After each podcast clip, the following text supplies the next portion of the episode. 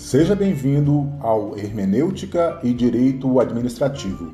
Eu sou o Sandro Desan e toda semana vamos abordar temas sobre a interpretação desse ramo epistemológico do direito público à luz das mais importantes teorias da filosofia e da filosofia do direito.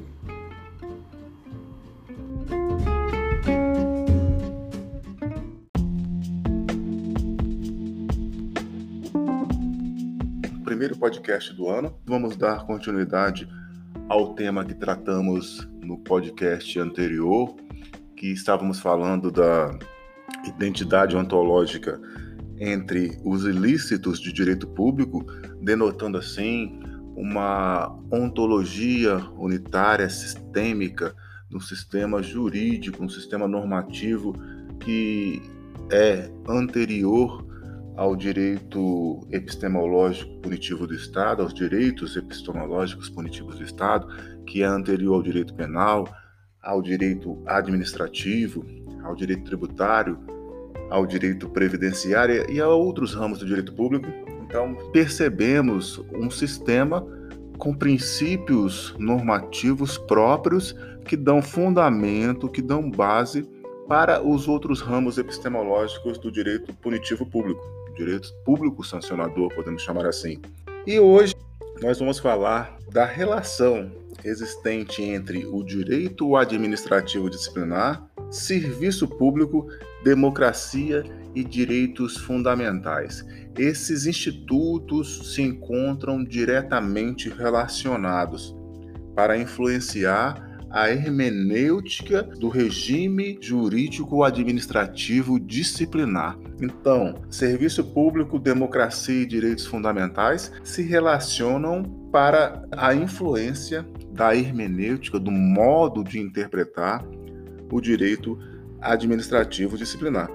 Esse direito e seus institutos, qual direito? O direito administrativo disciplinar e seus institutos relacionam-se diretamente, e isso sem embargo, por enquanto, de sua relação com os direitos fundamentais dos agentes públicos submetidos ao regime disciplinar, eles se relacionam diretamente com a concepção de serviço público e, por consequência, num Estado democrático de direito, com a noção de interesse público e de democracia. Quero dizer assim que direito administrativo disciplinar serviço público, interesse público e democracia estão diretamente relacionados. Ainda não falamos de direitos fundamentais, vejam bem, viu?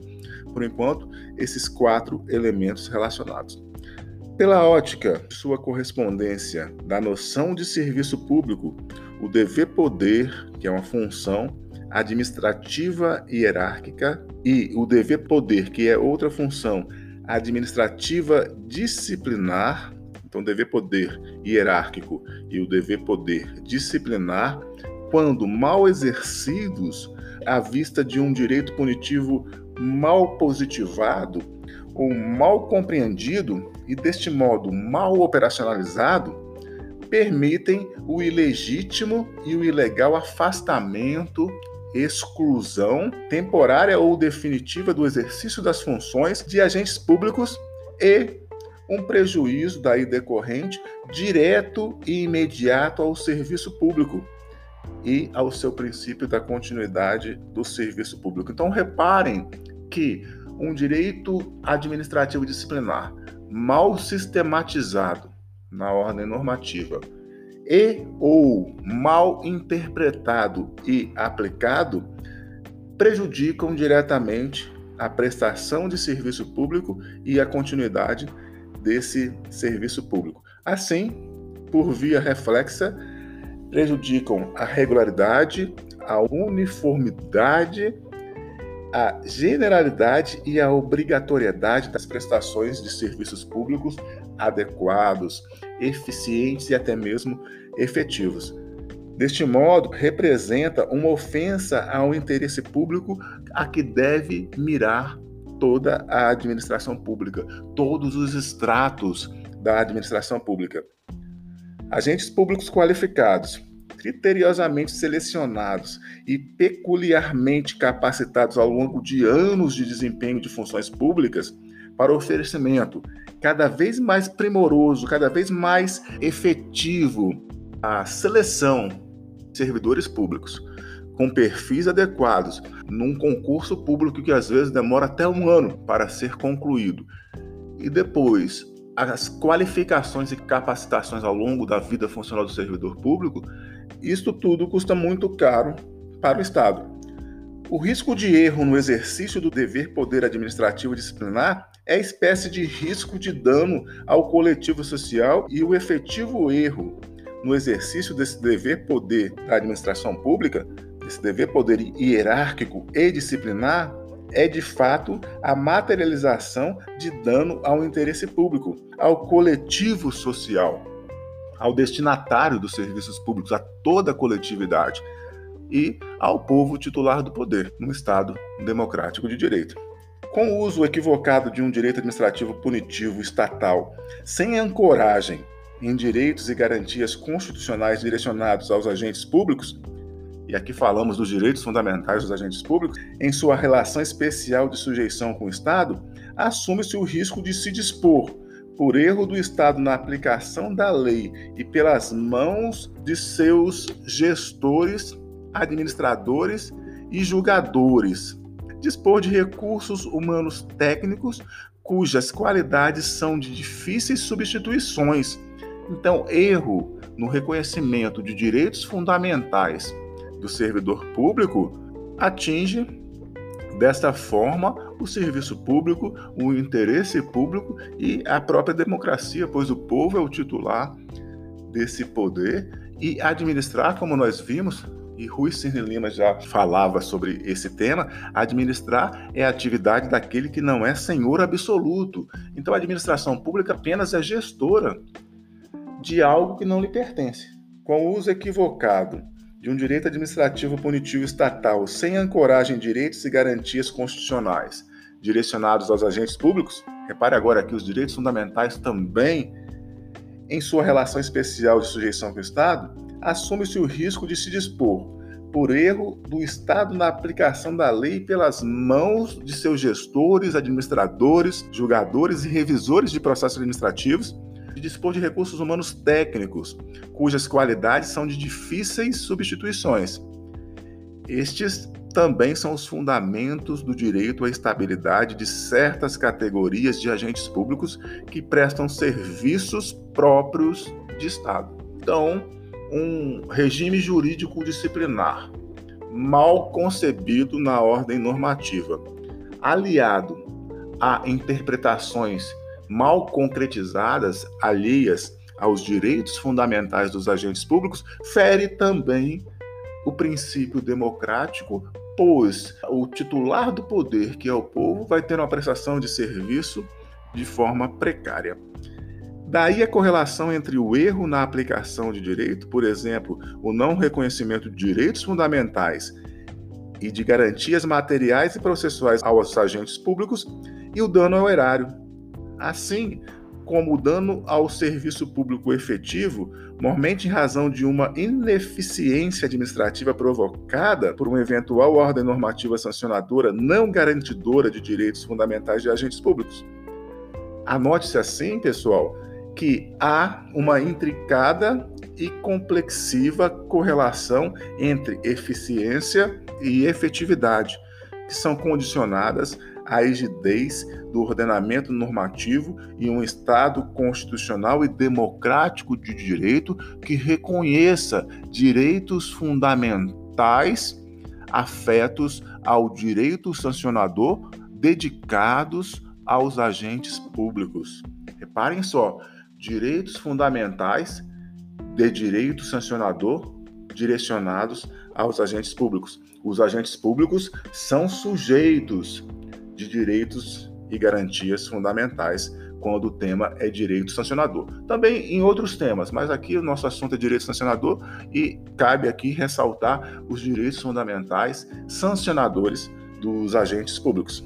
Nesse contexto, um aporte do valor democrático à vista de instituições de leis votadas e aprovadas pelos representantes do povo tendo o povo como titular do poder uno e indivisível e destinatário dos serviços públicos, faz-se inafastável, de modo a impor como condição de validade constitucional das tipificações legais de direito material e de direito processual que sejam garantias responsáveis nos regimes jurídicos público-administrativos.